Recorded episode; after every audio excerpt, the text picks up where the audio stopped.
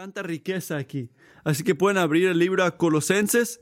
Quiero empezar el día con una historia antes de empezar este libro, porque es, podemos ver que Pablo estaba en la cárcel antes de escribir esto en Roma, mientras él estaba escribiendo este libro. Así que en 4.10 está hablando de sus la gente donde está en prisión, en 4.18 les está pidiendo que recuerden sus cadenas, y aparentemente un hombre que se llamaba e-, Epafrán de Colosea visita a Pablo en Roma y reporta sobre la condición, sobre la condición de la iglesia ahí, que es lo que lleva a Pablo a, a escribir esta letra.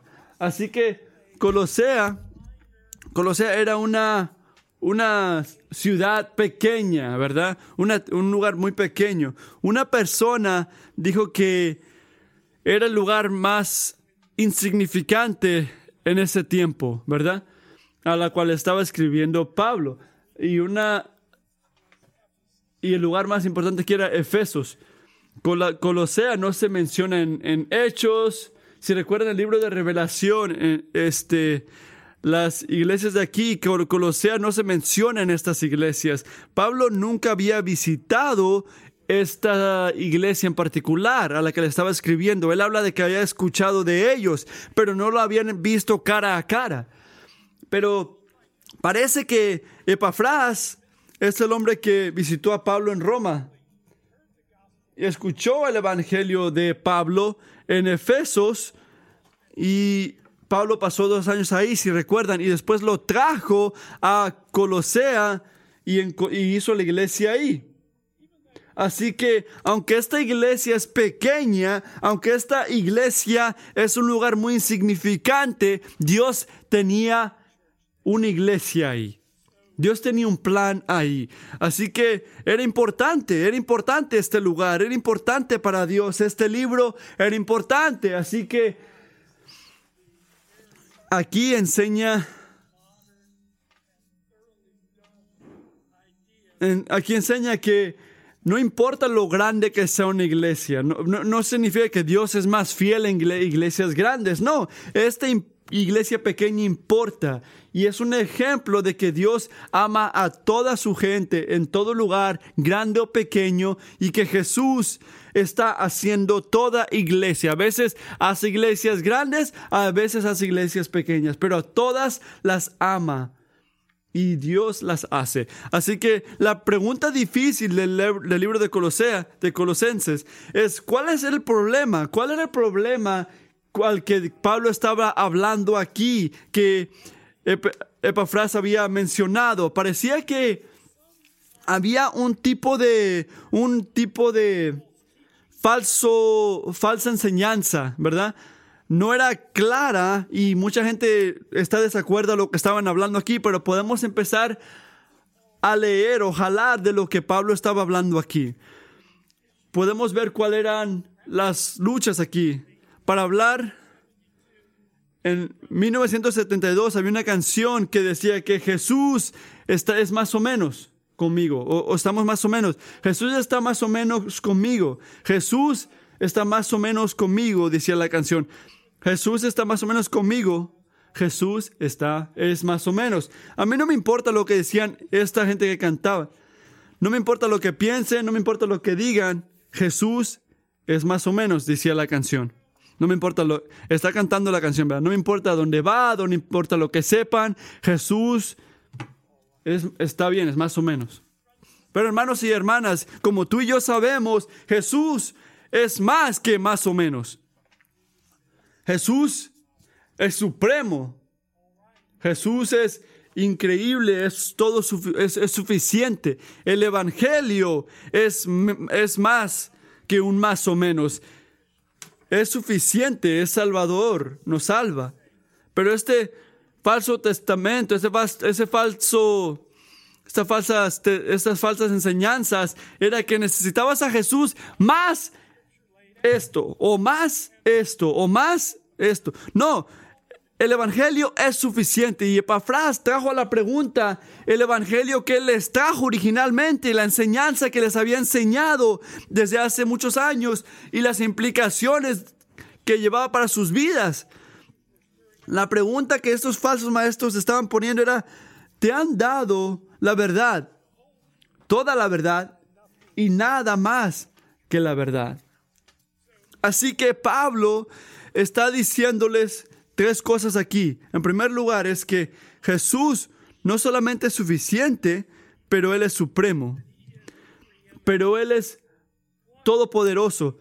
Colosenses enseña unas cosas más gloriosas aquí, hablando de la persona y la obra de Jesucristo por nosotros. Así que parece claro, basado a lo que escribió Pablo, que de una manera u otra Jesús era algo secundario. Alguien no tiene su teléfono en mute, por favor pónganlo en mute. Este, dice que no iban contra Cristo, pero sí, sí lo bajaban del trono. Decía, no negó a Cristo, pero lo bajó del trono. Le dio a Cristo un lugar, pero no un lugar supremo. Así que Pablo habla de que el Evangelio es suficiente, que nada más tiene que ser añadido al Evangelio. Algunos ejemplos podemos ver en el versículo 1, 3. Dice que Él nos ha liberado del dominio de la oscuridad y nos ha transformado al reino de su Hijo Jesucristo. Es una obra terminada del Evangelio. No es algo que tiene que añadirle a alguien. Y luego en, el capítulo 2, 3 dice que en Cristo están todos los tesoros de sabiduría, de conocimiento, y luego en el versículo 2.8 dice, pongan atención de que nadie los tome captivos por filosofías o, por mentiras, basado en las tradiciones humanas, basado a los, las cosas mundanas. Tienen que estar centradas en Cristo, porque en Cristo se cumple todo. Y tú estás lleno de Él. En otras palabras, que en Cristo, en Cristo, tú tienes la llenura de la gracia de Dios, todo lo que necesitas para poder caminar en esta vida cristiana a la cual fuiste llamada. No hay nada que tiene que añadirse al Evangelio para completar o para perfeccionar o para suplentar la, el Evangelio, la fe que tenía que había traído Epafras a Colosenses. Y en tercer lugar, el Evangelio tiene implicaciones de cómo debemos de vivir. El Evangelio tiene implicaciones de cómo debemos vivir. Y la manera que vivimos es una, fluye del Evangelio, no es una adición, es como, es algo que fluye, es un fruto de eso. No somos, no somos salvados por nuestra santidad, por nuestras obras, por nuestras acciones. No necesitamos añadir a la obra terminada de Cristo. No necesitamos añadir a la perfección del Evangelio. No tenemos, no somos salvados por estas obras. Estamos llamados a la santidad, pero no nos salva la santidad, nos salva Cristo. En Colosenses 1.10 dice, para que vivan de manera digna del Señor, agradándolo en todo. Esto implica dar fruto en toda buena obra, crecer en el conocimiento de Dios.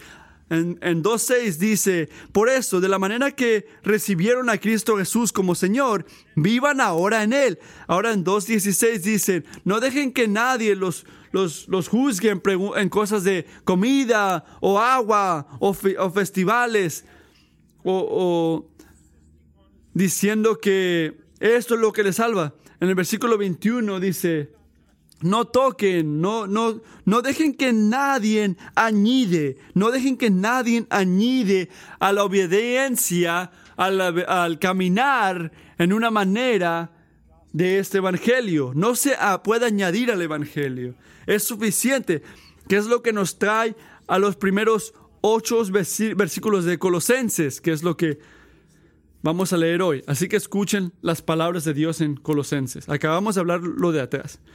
Pablo, apóstol de Jesucristo por la, voluntad de Dios, y un hermano en Timoteo, a los santos y fieles hermanos en Cristo que están en Colosas.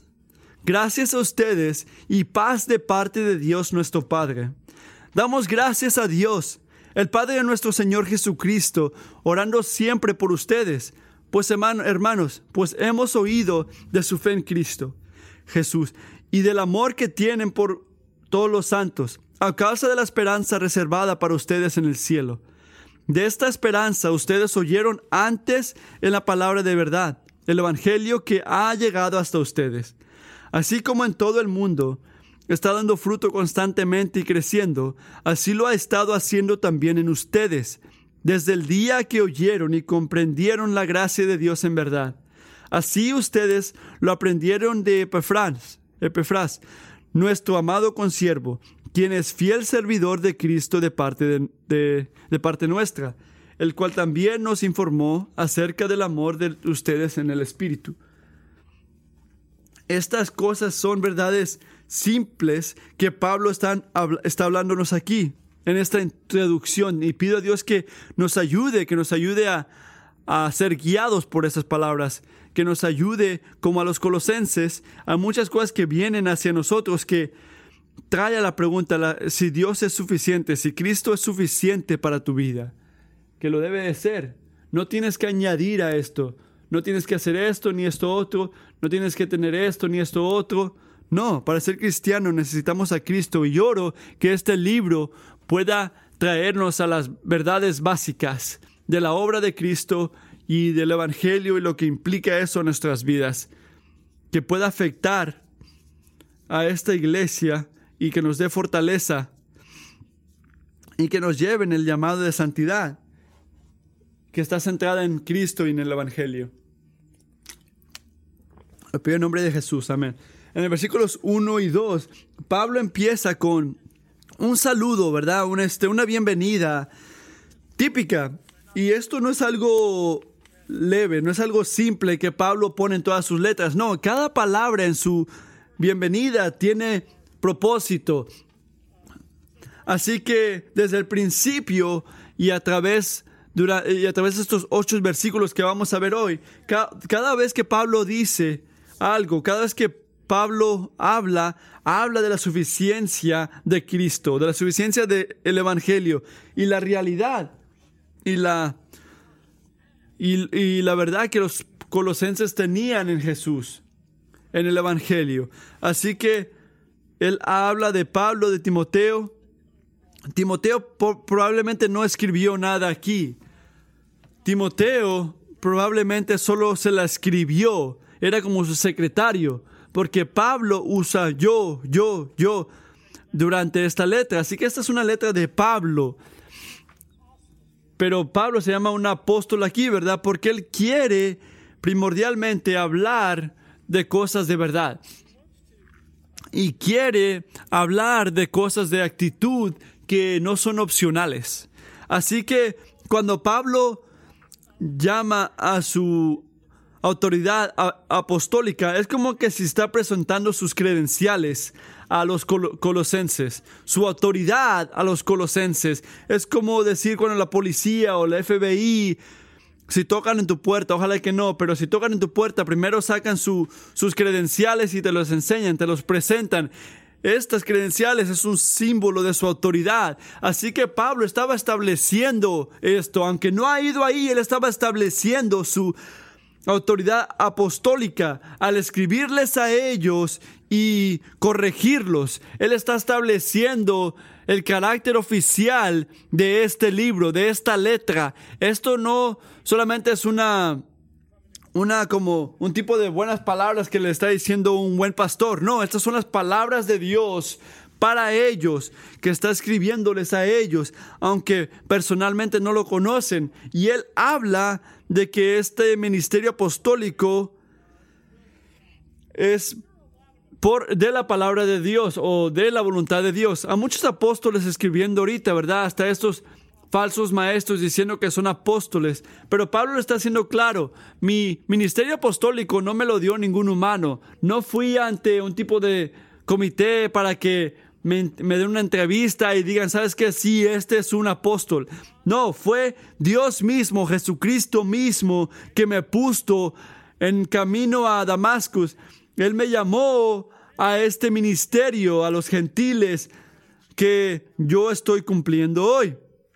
Así que explica, se explica al escribir la letra, le explica su autoridad y habla del peso, del carácter de esta letra. Y después habla, le habla a los colosenses como santos, eh, hermanos fieles esta palabra de santos en el Nuevo Testamento está llena de, de, de significado. Santo significa la gente separada de Dios. La gente separada de Dios.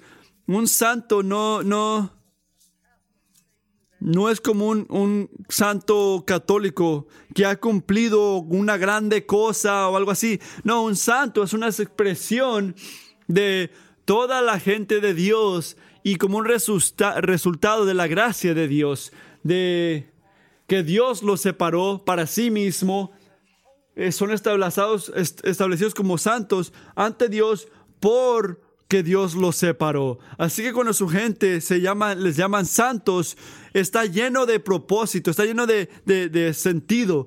Tú eres parte de la gente de Dios. Dios te ha separado por un propósito y hay una expectativa. Hay una expectativa de un tipo de vida, de un tipo de identidad, de este propósito, un carácter que debe de ver en tu servicio. Y después añade esto, que ellos son fieles, que ellos están viviendo a este estatus que tienen de, ser separados, de ser hechos al lado, han vivido lealmente a Jesús, han vivido lealmente al Evangelio, están corriendo la carrera bien, aunque estos falsos maestros le están diciendo otras cosas, y que son hermanos y hermanas, les está diciendo también, que son sujetos a este efecto familiar que viene con poder llamar a Dios su Padre. Y que todos están en Cristo, en, Colos, en, en Colosea. En Cristo es uno de los términos más importantes en el Nuevo Testamento.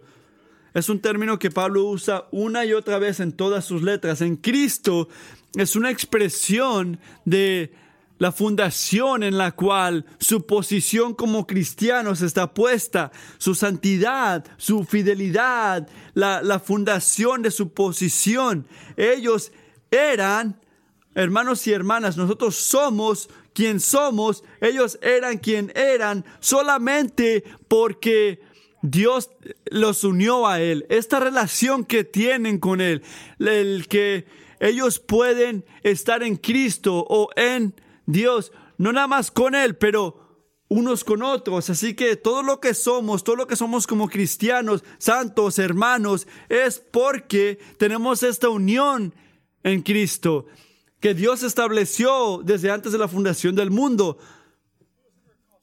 Un escritor lo dijo así, esta unión puede ser definida como una unión íntima, vital, una unión la unión este, se puede definir como una intimidad vital y una unión espiritual entre Cristo y su pueblo, en el que Él es su fuente de vida y fuerza, de su bendición y salvación. Este es Pablo hablando de la supremacía de Cristo, hablando de la suficiencia de Cristo. El que ellos estaban en Cristo es, enseña que Él es su fuente, es su fundación. Y después gracia y paz para ellos. Ahora, creo que podemos, creo que es muy fácil solamente leer rápidamente sobre gracia y paz. Estas dos palabras en manera condensadas expresan la esencia de la teología de Pablo. Cuando Pablo dice gracia y paz, él está hablando de su teología. Ellos son la razón por la cual está este evangelio. Ellos son el efecto del evangelio y Pablo quiere que ellos sientan esto, que entiendan esto, quiere que sientan la gracia, el favor de Dios, gracia, el favor de Dios hacia los pecadores, que ellos pueden entender esto. No nada más para un cristiano otro, sino para todos. No nada más para salvarnos, sino para ayudarnos a caminar de una manera que honre su nombre, de una manera que somos llamados. Gracias que representa Gracia que representa el amor de Dios hacia gente que no lo merecen y que se enseña en la cruz. Es una palabra que concluye el Evangelio. En Hechos 4:24, Pablo habla que es el Evangelio de la gracia de Dios. Es el Evangelio donde nada es merecido. No traemos ningún tipo de mérito a la mesa. Y nada lo cumplimos. No tenemos ningún tipo de manera de cumplir, de merecernos la salvación. Así que cuando Pablo le desea gracia, está deseando que tengan toda la bendición, que tengan toda la magnitud, todo el amor de Dios, que no es de mérito, que no podían ah, ganarse, pero que Dios da libremente a los pecadores que aceptan a Cristo Jesús en la... Eh, Ah, que murió en la cruz. Y la otra cosa es paz. Paz tiene dos significados y Pablo lo usa en esta manera. Hay un tipo de cosa objetiva que tenemos con Dios, ¿verdad? Tenemos, estamos en paz con Dios en Cristo. Y lo vemos en el Evangelio, en el Evangelio con la palabra reconciliar, que cuando somos justificados, cuando somos declarados virtuosos ante Dios, este, regresamos a una relación correcta con Él. Y esta relación, esta separación que fue causada, esta separación que existía antes, fue quitada y fuimos reconciliados. Y al Dios al que estábamos hostiles, el, Dios que estamos contra, ahora estamos en paz con Él, gracias a Cristo Jesús. Pero el término captura más que esto, más de esto. El Viejo, el Viejo Testamento la palabra para paz, shalom, es una palabra que está llena de significado. Significaba llenura. Que cuando sentíamos shalom, sentíamos este tipo de paz de Dios. Significaba que todo lo que se había destruido por el pecado, todo lo que se había derramado por el pecado, todo lo que se había todo lo que antes era lleno, ahora estaba destruido por el pecado. Que la paz de Dios ahora, shalom, ahora Dios la regeneró. La nos hizo, nos hizo llenos otra vez, nos llenó otra vez en relación con Él, nos llenó en nuestro caminar con Él. Así que esta paz es este, es una palabra llena de riqueza, es una bendición del Evangelio que tenemos por la gracia de Dios. En otras palabras, es una palabra que captura, como la gracia captura la razón por el Evangelio, captura el efecto del Evangelio en nuestras vidas, captura la bendición, las bendiciones del Evangelio en nuestras vidas. Pero también es algo que, porque estamos en esta relación con Dios, porque estamos reconciliados con Dios, podemos vivir en aseguranza, podemos vivir tranquilos, podemos vivir alegres sin importar las circunstancias, sin importar lo que está ocurriendo en nuestras vidas, porque tenemos esta paz con Dios. Ahora, tenemos esta paz en nuestras almas por, por esto. Y por eso en Efesios Pablo lo llama el Evangelio de paz. Así que esta bienvenida está llena de significado para ellos. Es expresando quién es Dios. Les está enseñando quién son ellos en Cristo y lo que significa estar unidos con Dios, de ser llamados santos y separados por Dios. Y ahora, en el resto del pasaje, de 3 al 8, Ah, al principio habla de la, bienvenida y después habla del agradecimiento. Y esto es muy sincero. Pablo está siendo muy sincero en todo lo que les está agradeciendo, pero también se trata de reasegurarles, asegurarles. A mí me encanta, me encantan las oraciones pastorales, pero la razón número una por la oración este, pastoral es porque Dios responde la oración.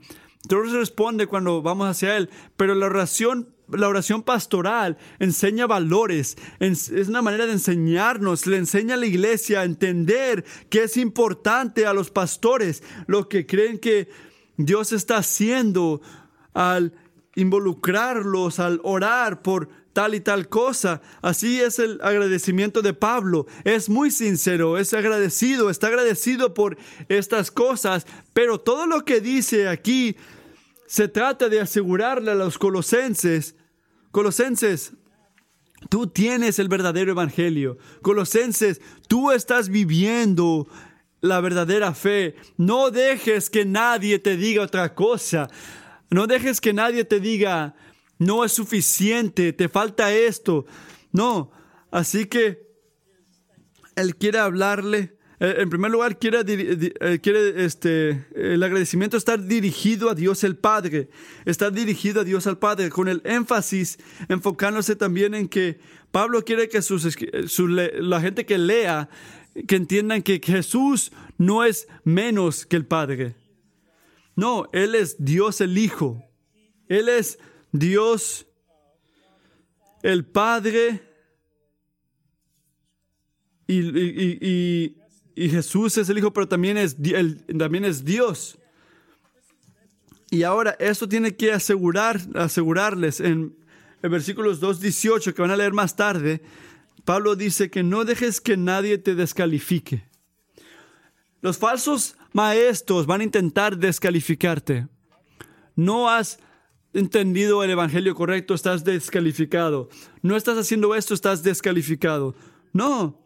Y si no estás caminando de una manera que honra a Dios, estás descalificado. Y Pablo dice, no dejes que nadie te descalifique. Y a esto, las cosas que dice en esa introducción está ayudándoles a entender o saber que tú estás completamente calificado. Estás calificado, no necesitas calificar y no puedes ser descalificado. No dejes que nadie intente hacer esto. Los falsos maestros han entrado y han traído la, la duda, han traído la duda a la fe de los colosenses, han traído la duda de que en serio esta persona de Pafras dio toda la verdad. Te dio la verdad completa, te dio el evangelio completo, le preguntaban. Y la palabra de Pablo en, su agradecimiento está asegurándoles que sí, que Epafras les dijo todo. Y por eso Pablo los agradece de una manera muy particular. Lo hizo en tres maneras, vamos a ver las tres, pero Pablo les asegura que son verdaderos cristianos. En segundo lugar, Él les asegura que ellos escucharon el verdadero evangelio. Y en tercer lugar, les asegura que Pefrán era un hombre verdadero de Dios. En primer lugar, Él les asegura en el versículos 4 y 5 que son verdaderos cristianos. ¿Qué es un cristiano genuino? ¿Cómo se ve un cristiano genuino? Hay una manera de que podamos ver un cristiano genuino. ¿Cómo podemos concluir quién es un verdadero cristiano? Y durante la escritura, Pablo habla de amor y fe. Amor, fe y esperanza. Amor, fe y esperanza son virtudes fundamentales en un cristiano que cuando vimos estas cosas, no perfectamente porque no todos somos perfectos, todos estamos en un proceso, pero cuando vemos estas virtudes genuinamente es una señal es una señal de que hemos recibido el verdadero evangelio, de que genuinamente somos salvos y Pablo los guía a esto. En particular la importancia del amor y, y, fe. Pablo está hablando de otras cosas en otras escrituras que ellos que, que están hablando de que era insuficiente. Él dice que en Cristo Jesús ni la circuncisión ni incircuncisión cuenta para nada, pero la fe, obrando en esto sí, la fe es crítico, así que los guía su fe. Si has escuchado, ya hemos escuchado de tu fe. En otras palabras, cuando Epefrán Pefras vino a Roma y habló con Pablo. Aunque él estaba reportando que había luchas, él también estaba diciéndole una buena reporte, un buen reporte de su fe en Cristo Jesús, de su fe que descansaba en, y estaba anclada en Cristo y su persona y su obra terminada por ellos. Así que el amor que ellos enseñaban también, el amor que ellos enseñaban por todos los santos, santos, él se, puede ver en el fruto. No era un amor que era como egoísta, no era un tipo de amor que la gente enseñaba naturalmente, no era algo sobrenatural, era un amor agape, un amor completo, un amor entero en Dios. no era para llenarse a sí mismo, sino para llenar a otros. El amor era un amor sacrificial, un cuidado para hermanos y hermanas en el Señor. Y Epafras reportó, reportó a Pablo y le dijo, hay estas luchas, sí hay luchas, pero Pablo, todavía se aman, cuidan unos por otros, hay una manera intencional de caminar, es uno en fruto se ve el fruto del Espíritu en sus vidas que vemos regularmente en un cristiano. Y esto, y esta fe en amor es por algo, no es algo que, hicieron por ellos, es, algo, es por algo, es por la esperanza, la esperanza que está en la palabra de la verdad, en el Evangelio. Ahora nota que cuando Pablo habla de la esperanza, él está hablando en la herencia que tenemos en Cristo. Él habla de que ahora tienen vida eterna y en la muerte van a sentir la llenura de esa vida en Cristo Jesús. Cuando Cristo los levante, van a sentir la, consolación de, salvación. Pero nota que ya todo lo, todo lo tienen en el cielo. Es algo, no nada más lo, lo tienen en el cielo, lo tienen aquí en la tierra, ya poseen esta esperanza. Y al poseer esta esperanza los motiva, los, los lleva, los mueve, los, los ayuda a tener este tipo de amor sacrificial por otros y los ayuda a poder tener esta vida sacrificial para caminar de una manera digna del Evangelio. Hace muchos años, cuando yo estaba enseñando en una clase, hice un estudio del Nuevo Testamento y marqué cada pasaje en el Nuevo Testamento que tenía una referencia al, llegar, al segundo llegar de Cristo. Y hay mucho, mucho, muchos, muchos versículos de esto. Pero lo que me llamó la atención a mí primordialmente era que durante la escritura, la esperanza, esperanza de la vida eterna está enseñada como el motivo primordial por la cual vive alguien una vida cristiana ahorita. Déjame darte un ejemplo de Colosenses. Si ahora fuiste levantado con Cristo, busca las cosas que están arriba, donde está sentado Dios, sentado Cristo con Dios, el Padre. Pon tus ojos en las cosas de arriba, no en las cosas de abajo, porque has muerto y tu vida está en Cristo. Y en Cristo tu vida va a aparecer, y ahí vas a aparecer también en Él en gloria. Pon, tu, a muerte todo lo que es munduano, de sexual, mm, deseos malos, idolatría, pon, desharte de lo pasado y, y ponte lo nuevo. Nota lo que Pablo hizo aquí. Él los guía al punto de que fueron levantados en Cristo que está en la mano derecha de Dios y ahí debería estar su mente. Y ahora los guía que en Cristo tu vida, en Cristo Tú, también tienes que morir y tienes que vivir en esta nueva identidad. Él nos enseña que porque ya tienen esta esperanza de vida eterna, que era una gran esperanza del Evangelio, que al tener esto, su vida, su fe, tienen que fluir de esta esperanza, que es otra señal de, de lo genuino, que es su fe, que es otra señal que son verdaderos cristianos. En segundo lugar, él les asegura que escucharon el verdadero evangelio, que esa palabra de verdad en el evangelio parece que falsos maestros estaban clamando, Epafras no les dio toda todo el evangelio. Y Pablo dice, no, no, eso no es verdad. Epafras les dio todo. El evangelio que tú tienes y que está enseñando el fruto de amor, fe y esperanza en tu vida, este evangelio en todo el mundo está dando fruto y está creciendo. El evangelio que tú recibiste de Pefras es el mismo evangelio que durante el mundo está dando fruto, está dando fruto y creciendo. No necesitas un nuevo evangelio. Este evangelio está funcionando perfectamente bien. Este evangelio está dando fruto y está creciendo a través del mundo. Y también este, al final, él está asegurándoles que Epafras es un verdadero hombre de Dios.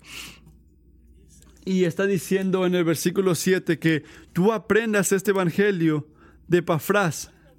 Y no sé lo que Pablo le llamó Epafras, pero yo, le llamar, yo lo llamaría un plantor de iglesias. Porque es muy claro que cuando Epafras escuchó el Evangelio y siendo de, de Coloses, él no podía parar de llegar a Colosás para, para contarle a su gente, a sus amigos, a su familia, en esta ciudad pequeña y contarles la buena noticia del Evangelio. Él era fiel al traer ese Evangelio a esa gente. Y en versículos 7 y 8, Pablo le dice esto. Epafras, nuestro amado siervo, quien es fiel servidor de Cristo. Así que no nada más comparte el Evangelio, él también tiene que hablar del hombre que trajo el Evangelio. Así que este hombre también le, dio, le dio como crédito. Dice, no nada más es uno de ustedes, él es un siervo de Jesucristo. Este es un mensajero auténtico, está refiriéndose a Epafras. Y Pablo está diciendo, yo estoy agradecido por Epafras, estoy agradecido por su obra, por lo que él ha hecho. La banda puede venir. Hermanos y hermanas, estas estas son verdades que, que, como luchan cada generación. Las verdades que son dudadas en nuestra generación o, luchas en nuestra generación. Puede que sea diferente, pero siempre hay verdades que van a ser retadas. Lo suficiente o la supremacía de Cristo, su obra, todas las iglesias al principio, las controversias que existían y, y, conferencias y todo tipo de reuniones que habían, todos tenían que ver con ¿Cuál es la naturaleza de la persona de Cristo? ¿Cuál es la naturaleza de la obra de Cristo? Y estas cosas todavía son dudadas. Ahorita vivimos en un tiempo donde tanta gente buscan a Jesús y dicen, ah, Él es una persona buena, un, un ejemplo moral. Queremos ser como Jesús, queremos ser igual a Él. Él era un buen maestro, contaba unas buenas cosas, pero solamente es uno de muchas maneras a Dios. No, no hay ninguna otra manera bajo el cielo y la tierra para la cual alguien pudiera ser salvo. Así que tenemos que mantenernos firme en este punto en que Jesús es suficiente. Y la suficiencia y la simplicidad del Evangelio, Pablo dice que no nos separemos de esto porque en el Evangelio tenemos redención. En el Evangelio tenemos perdón, en el Evangelio tenemos reconciliación, en el Evangelio tenemos paz, en el Evangelio en Cristo tenemos todo lo que necesitamos para estar en una buena relación con Dios, para regularmente recibir su gloria, su gloriosa ah, gracia y para en un día esa esperanza que tenemos en vida eterna se cumpla. Ah, que aunque no importa la circunstancia en la que estemos, sabemos que Dios va a estar con nosotros y cuidarnos y liberarnos. Y ahí la suficiencia y la simplicidad de lo que se ve caminar de una manera que honre al Señor. ¿Qué quiere decir Dios? ¿Qué requiere Dios de esta, en esas tentaciones? Estas tentaciones de... No requiere nada de ti, dice mucha gente, ¿verdad? Es gracia y ya. No, Muchas veces, la mayoría de las veces, podemos verlo en Colosenses, es la tentación de ser legalista, de que, oh sí, el Evangelio está bien, pero mira, si no hacemos esto y si no somos esto otro, estás mal con Dios, dicen algunos. Así que cuando Pablo habla de habla de un tipo de bueno, Pablo está hablando de manera que la gente son legalistas, legalistas. Y lo podemos ver en nuestros días y, sigue enseñándose durante el tiempo, viviendo como que si nuestra relación con Dios está basada en lo que hacemos o no hacemos. Al contrario, debería estar puesto en la obra terminada de Cristo. No se trata de lo que tú haces, sino lo que hizo y ha hecho Jesús. Amén.